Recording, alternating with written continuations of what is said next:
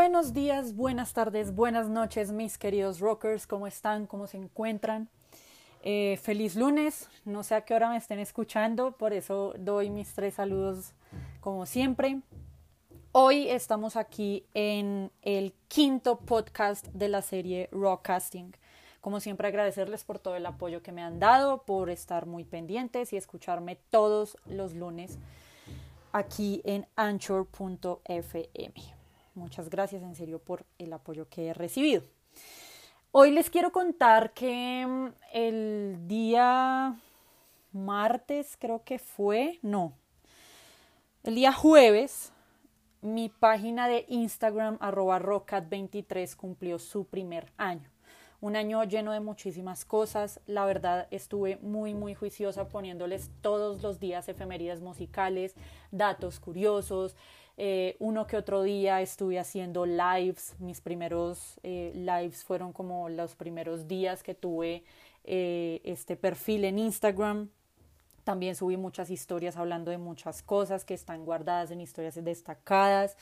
Em, mostrándoles pues noticias del mundo musical actuales y más que todo hablando de ellas cada vez que se podía. Entonces realmente le quiero dar las gracias a toda la gente que me ha apoyado dándome su follow, eh, dejándome sus comentarios, sus likes, estando pendientes de mis historias. Eh, cuando tuve la página de Facebook también, cuando le dieron like a mi página de Facebook y ahora que estoy haciendo estos, estos podcasts, realmente em, estoy haciendo esto porque es algo que me encanta, me apasiona hablar de música, me fascina hablar de música y qué bonito saber que hay gente que le gusta aprender sobre este tema. No es que sea lo más útil del mundo, pero siempre tengan la mente abierta a aprender algo nuevo y me encanta enseñarle a la gente sobre lo que me gusta y sobre mm, lo que me ha gustado durante muchísimo tiempo desde no sé, desde que soy adolescente prácticamente. Entonces, en serio, muchísimas gracias por el apoyo, gracias por este año, gracias a todas las personas que han estado súper pendientes y podría gastarme casi todo el podcast agradeciéndoles, pero como siempre el día de hoy, este lunes, les traigo un nuevo tema. Si escucharon el podcast anterior se pudieron dar cuenta que hablamos sobre una primera parte de los años 70, hablando de arte, de rock, de, experimentación, de los orígenes del glam rock, de la teatralidad y el espectáculo que surge durante los 70 Y hoy voy a hablarles sobre uno de los grandes géneros, o algunos de los grandes géneros que nacen después, eh, en la segunda mitad de los años 70 como yo les decía desde el principio cuando empezamos a hablar eh, de los años 70, y es que de los 70 para adentro, uff, nacen multiplicidad de géneros, o sea, es, es impresionante ver que el rock después de, de, de, Woodstock y del verano del amor y de todo esto tuvo una explosión grandísima porque es que realmente nacen géneros, subgéneros, bandas, solistas eh, mucha gente que entra en la industria musical y, uff, o sea, le ofrecen al oyente y a los jóvenes más que todo una gran variedad y un mundo amplio en el que pueden estar y escoger y tomar lo que quieran. Entonces, eh, sí, de aquí pues vamos a ver que de esta década para adentro vienen muchísimas cosas. Entonces, en este podcast, en esta oportunidad, eh, vamos a hablar sobre un gran género que nació. Sin embargo, va a haber otro podcast de los 70 porque también vamos a hablar de otros géneros que también fueron grandes y tuvieron muchísimo, muchísimo impacto en la década y que pues van a continuar en los años 80 eh, siendo grandes y no, no pasados al olvido. Hoy vamos a hablar de uno de los grandes géneros que ha tenido mayor acogida en el mundo generalmente, que tiene millones, millones de fans y que ha cautivado casi los oídos de muchos jóvenes y es el metal en general.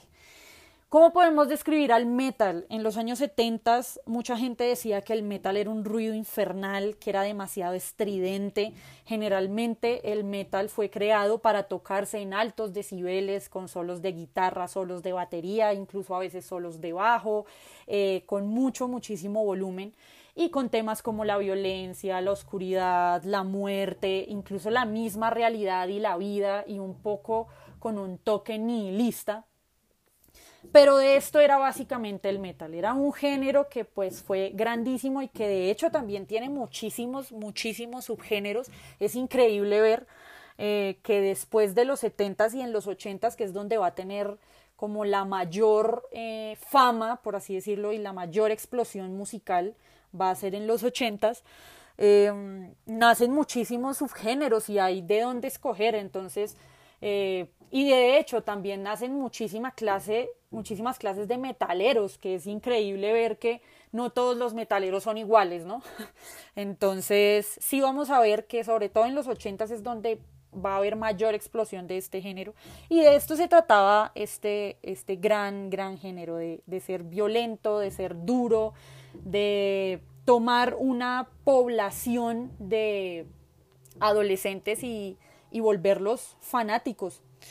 Y sobre todo que eh, en este género nacen muchísimas bandas que ni siquiera se sabe cuál se puede decir que es el papá del metal porque son tantas bandas las que nacen al mismo tiempo y se otorgan ese título que pues es imposible en mi concepto decir quiénes son los padres del metal. Sin embargo, tengo uno que se los voy a decir un poquito más adelante. Sin embargo, quiero contarles que los orígenes de este género vienen de esa rebeldía y locura que se veía un poco a finales de los 60. Bandas como The Who con la canción My Generation y con el performance que tenían con Roger Daltrey, con John and Whistle, con Pete Townsend y con Keith Moon eh, ayudaron a nutrir a este género y de hecho cogen muchísimos elementos de The Who. Y también una banda, una gran banda de los 60 llamada The Yardbirds. Esta banda va a soltar, por así decirlo, cuando la banda se acaba, va a soltar tres personas muy importantes para el género. Por un lado, Eric Clapton, que va a seguir su carrera con el supergrupo Cream y luego como solista.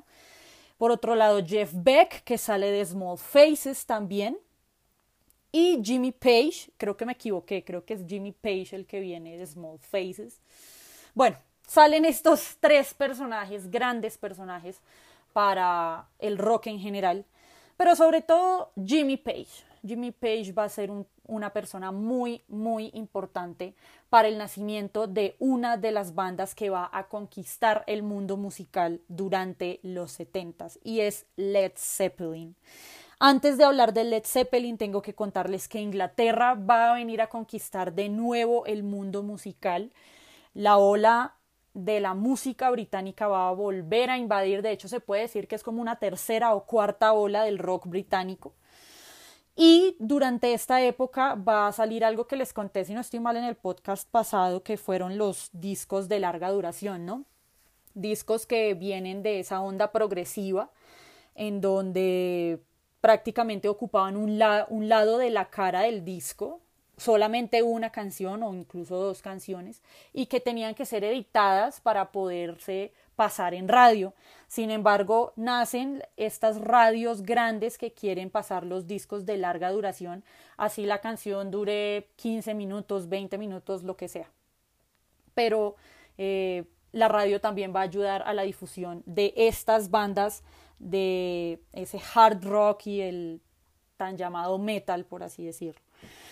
Led Zeppelin se puede decir que son los pioneros del heavy metal. Ellos debutan en 1969 y tienen una mezcla muy interesante de blues, soul y RB en sus canciones.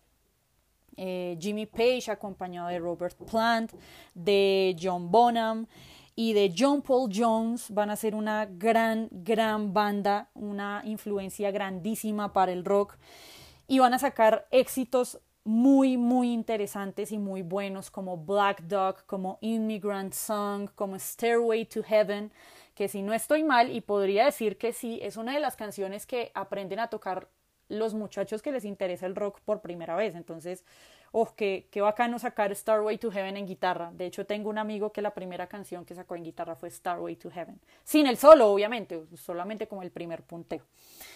Led Zeppelin va a tener una gran, gran influencia. Em, ¿Qué se puede destacar? Se puede destacar que Jimmy Page era un excelente guitarrista, Robert Plant tenía una de las voces más magníficas en el rock, fueron también precursores de una cosa llamada el rock de estadio, porque ellos prácticamente llenaban escenarios eh, de una forma majestuosa. Eh, lastimosamente, con la muerte de John Bonham, la banda se separa y no vuelve a salir absolutamente nada más. Jimmy Page trabaja como eh, músico de sesión algunas veces, Robert Plant a veces sale en algunas, algunos eventos especiales.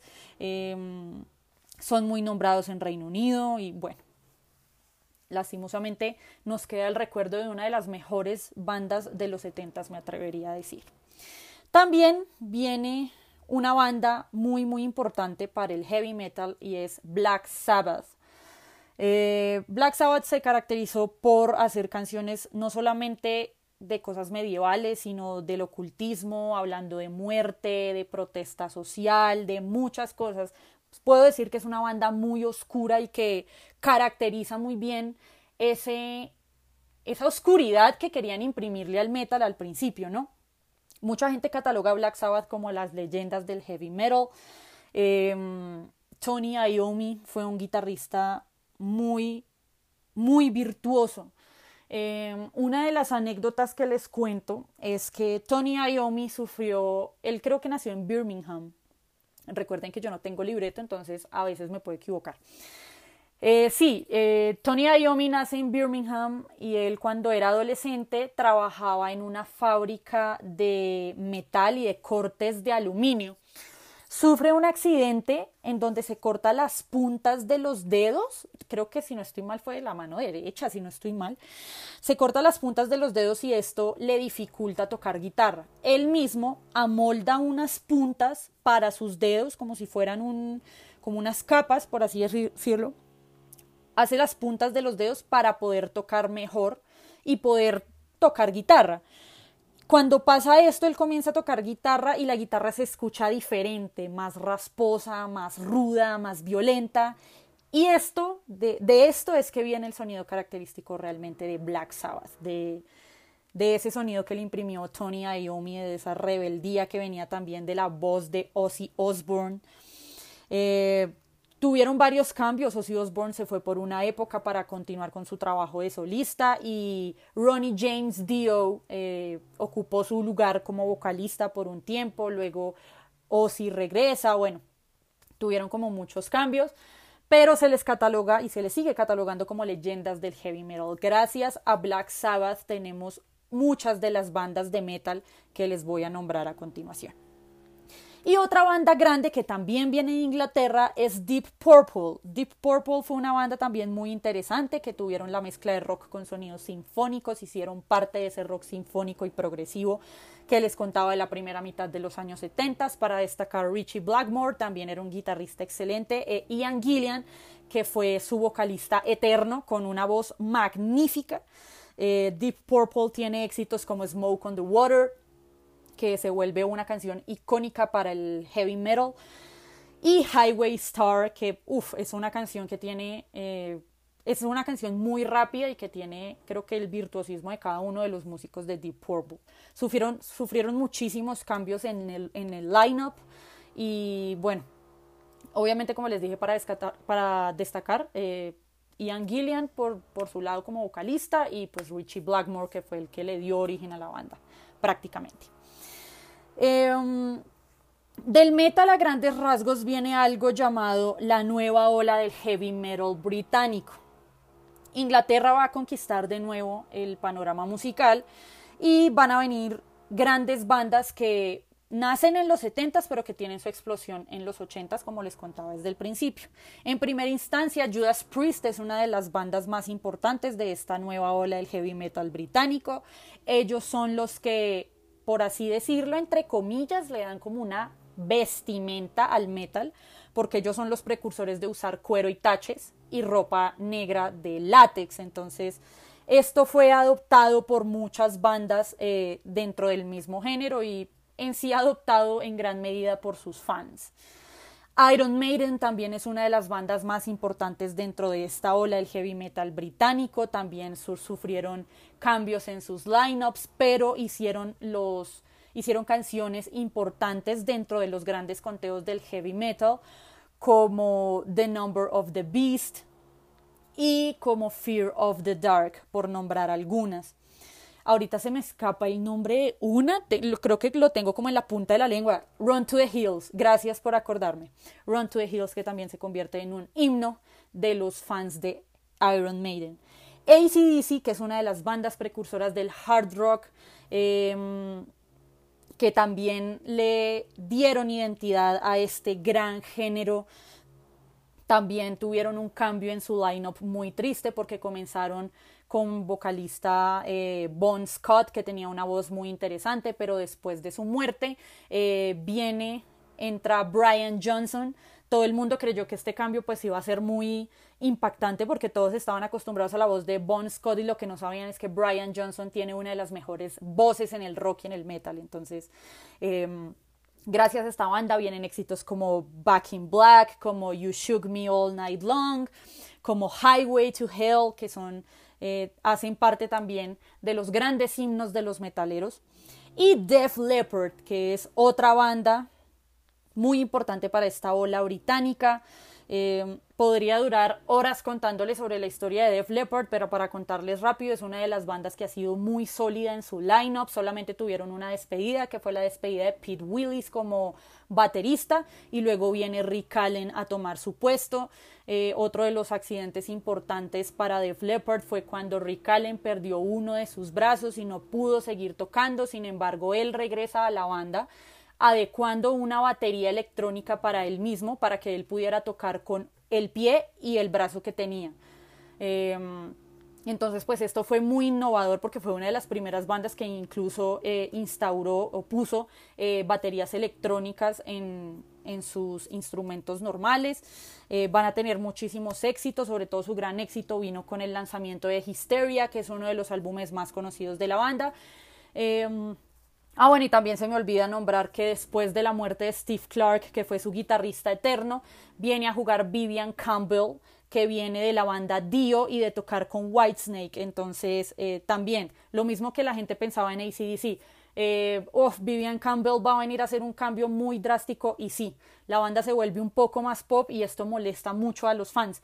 Sin embargo, pues Vivian Campbell eh, logra conservar muchas cosas que tomó em, Steve Clark y su guitarrista Phil Collin obviamente pues eh, también logró conservar muchas cosas del sonido anterior pero eh, hoy en día y en los 2000 sí fueron muy muy muy pop pero no dejaron atrás esa onda rock con la que iniciaron em, también otro de los subgéneros que nace como eh, dentro del metal a grandes rasgos es el thrash metal. Si teníamos la nueva ola del, del heavy metal británico y todas estas bandas de Reino Unido, en Estados Unidos nace el thrash metal. Eh, obviamente les cuento, todas estas bandas van a nacer en los 70s, pero la gran explosión de fama obviamente va a ser en los 80s, donde van a competir con multiplicidad de géneros como el hard rock, el glam metal, eh, no, o sea, incluso contra el pop. Entonces, Solamente les voy a nombrar algunas de las bandas más importantes para el thrash metal. Obviamente el Big Four, Metallica, Megadeth, Anthrax y Slayer, que por si no saben, gracias a Metallica tenemos a Megadeth, em, porque Dave Mustaine hizo parte de Metallica, de hecho alcanzó a grabar una de las canciones del primer álbum o del segundo álbum de, Metallica, que fue el álbum Kill Em All, pero a raíz de peleas que tuvo, que tuvo Dave Mustaine con el con James Hetfield y con Lars Ulrich, em, él se retira para hacer su propia banda. Después de eso, pues viene Kirk Hammett, siguen con Cliff Burton, viene el accidente de Cliff Burton, pero bueno, en los 80 les voy a contar un poco más, voy a profundizar mucho más sobre esto. Y otras bandas eh, de este género trash son bandas como Sodom, como Exodus, como Testament y Destruction, que Muchas veces por este Big Four de bandas que son Metallica, Megadeth, Anthrax y Slayer le quitan mucho protagonismo. Entonces, estas bandas sí son, aparte de ser muy buenas, sí también tienen su protagonismo en el thrash metal porque ayudaron a elaborar el sonido. Eh, como les decía, pues si en los 80s van a competir va a competir el thrash metal con multiplicidad de géneros como el hard rock. Del hard rock nacen bandas como Van Halen, Whitesnake, Rainbow y Aerosmith, que esas cuatro bandas más que todo sí nacieron en los 70s, pero de nuevo tuvieron su gran fama en los 80s. Y es curioso ver que definitivamente en los 80s va a haber una pelea durísima entre los thrashers y los hard rockers y los glam, y los glam metaleros. Eh, uy, glam metaleros, creo que no se dice. Podría decir los glamours o bueno, estos tipos bonitos, queer. Va a haber como un choque ahí durísimo. Y eso lo vamos a ver en los podcasts de los 80s. En los 70 también nace un género grandísimo que es el rock sureño, en donde bandas como Leonard Skinner y como Creedence Clearwater Revival van a tener mucho protagonismo. Es un rock un poco más tranquilo, sí va a tener sus temas em, rudos y su, y su violencia y como metidita del metal, pero son bandas muy interesantes de escuchar, así como The Allman Brothers Band y The Bad Company, que son sí, más sureños, más eh, camperitos, pero mucho más bacanos de escuchar. De hecho, también les recomiendo a The Eagles, no sé por qué se me olvidó nombrar a The Eagles, que tienen como ese eh, sonidito country impreso, muy interesante. Eh, de toda esta polémica del metal va a venir algo muy triste no solamente en los 70 más que todo en los 80 a principios de los 80 que es cuando toda, todo este género metalero y toda, todos los jóvenes empieza a gustarles muchísimo el metal y la multiplicidad de subgéneros que van a nacer de él. Y es que hay niños o personas que se están suicidando y personas asesinas o asesinatos eh, por culpa del metal. Muchas veces le echaron la culpa al metal y al rock en general también. Eh, porque estas personas escuchaban ese género, entonces lo más fácil era echarle la culpa a, la música, obviamente, no a la política nunca, ni a la prohibición de la adquisición de armas nunca, sino pues lo más fácil era echarle la culpa a la música. Entonces, quiero saber ustedes de eso, ¿qué opinan? Yo realmente opino que era pura basura porque muchas veces mandaron a muchas bandas de metal a los estrados a justificar, a testificar, perdón, y, mm, y se podían dar cuenta que no tenían cómo culparlos, es que realmente no había cómo culparlos y sobre todo eran esos colectivos de cristianos em, eh, exacerbados que no sabían a quién más echarle la culpa, sino al metal porque era satánico, porque era de duro y ruidoso y estridente, entonces siempre había que echarle la culpa a algo y, muchas veces recurrieron a echarle la culpa a la música. Pero em, en otro podcast les contaré una anécdota muy graciosa sobre eso, en donde estuvieron envueltas bandas como Judas Priest, como Twisted Sister, como Motley Crue, e incluso ACDC también estuvo envuelto en un escándalo así. Pero eso se los contaré en un próximo podcast. Eh, uy, me estoy alargando hartísimo. Como siempre, a lo último les dejo recomendaciones musicales porque ustedes ya saben que mi querida aplicación Anchor.fm no me deja poner canciones por el tema de copyright. Pero les dejo mis mejores recomendaciones. Primero, quiero que escuchen a Led Zeppelin, lo que puedan escuchar de Led Zeppelin. Me encanta el álbum Mothership, me fascina ese álbum. Pero si tengo que recomendarles una canción, definitivamente va a ser Immigrant Song. Uf, excelente, excelente canción. Creo que si, si ellos son los pioneros del heavy metal, pues esta canción lo demuestra así. Otra canción que les quiero recomendar es Highway Star de Deep Purple. Ya había hablado al principio de ella. Eh, de hecho, hay una versión, si no estoy mal, de esta canción eh, en un live en Japón. Si pueden escuchar ese live, muy, muy bueno. También quiero recomendarles War Pigs, War Pigs de Black Sabbath. Estoy hablando horrible.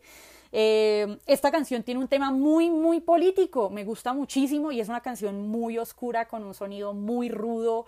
Eh, uf, si le pueden subir al volumen, muchísimo mejor porque realmente esta canción es muy buena. Y con la voz de Ozzy Osbourne en sus inicios, uf, amor completo a esa canción. Es de mis favoritas de Black Sabbath. También quiero recomendarles Highway to Hell, que también es conocida como uno de los himnos pioneros y duros de cualquier eh, metalero, Highway to Hell de ACDC, en la voz de Bon Scott. Eh, siempre me ha gustado la faceta de Bon Scott, me gustaba muchísimo como vocalista, lamento muchísimo su muerte todavía, pero obviamente nos queda Brian Johnson y no, nunca voy a demeritar el trabajo de Brian Johnson porque él también me gusta mucho como vocalista. Para recomendarles algo de rock sureño, les voy a recomendar Freebird de Leonard Skinner. Eh, no me gusta mucho el rock sureño, ¿saben? Eh, no, no, soy fanática del rock sureño. Eh, me gusta más de Eagles, pero de Eagles hacen parte como de ese country folk rock que van a hacer también en los 70s. Pero pues quise recomendarles Freebird de Leonard Skinner porque esta canción se convierte en un himno norteamericano. Entonces, vean la letra, escuchen esta canción y disfrútenla. Y por último, quiero recomendarles algo de hard rock. una de las bandas que nace en los 70s es Aerosmith. Uy. Em, nace en los 70s y son como los uno de los pioneros del hard rock durante los 70s y una de las canciones que les quiero recomendar es Walk This Way. Hay una hay un em, remix, no. Esta canción la hicieron dos veces. Eh, la primera vez la hicieron normal y la segunda vez la hicieron con Run DMC, que es un grupo de rap excelente. Uf, cuando lleguemos a los 90s y a los 80s también vamos a hablar de rap. Em, pero pues por favor solo escuchen eh, la versión que es de solo ellos, como para saber cómo era la movida del hard rock en los 70s. Y ya, eso es todo por hoy. Muchísimas, muchísimas gracias por oírme. Uf, me, me, extendí hartísimo, pero es que hay muchísimo de qué hablar. Recuerden, por favor, que todos los lunes o cada lunes viene un nuevo podcast, así que nos, me espero que me escuchen el siguiente lunes con un nuevo podcast. Eh, recuerden que todos los días les dejo efemerías musicales y datos curiosos de la música rock en mi Instagram arroba rockat23. Pueden encontrar mi podcast en anchor.fm por ahora. Y em, recuerden pues que eh, en mi Instagram pues también pueden encontrar muchísimos eh, datos importantes, noticias, bueno, muchas cosas que pongo del mundo de la música y de la industria musical. Muchas gracias por oírme, espero que tengan un muy buen lunes y recuerden rockear por siempre. Chao.